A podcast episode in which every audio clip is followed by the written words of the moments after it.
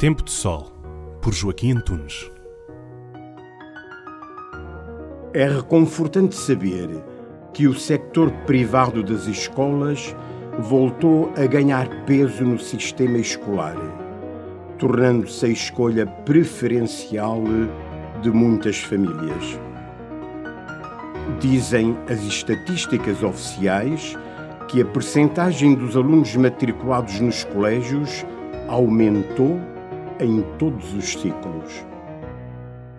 Uma das razões apontadas são os princípios católicos vividos nos colégios, que levam a um ambiente saudável, onde os valores evangélicos são transmitidos com alegria e esperança no futuro.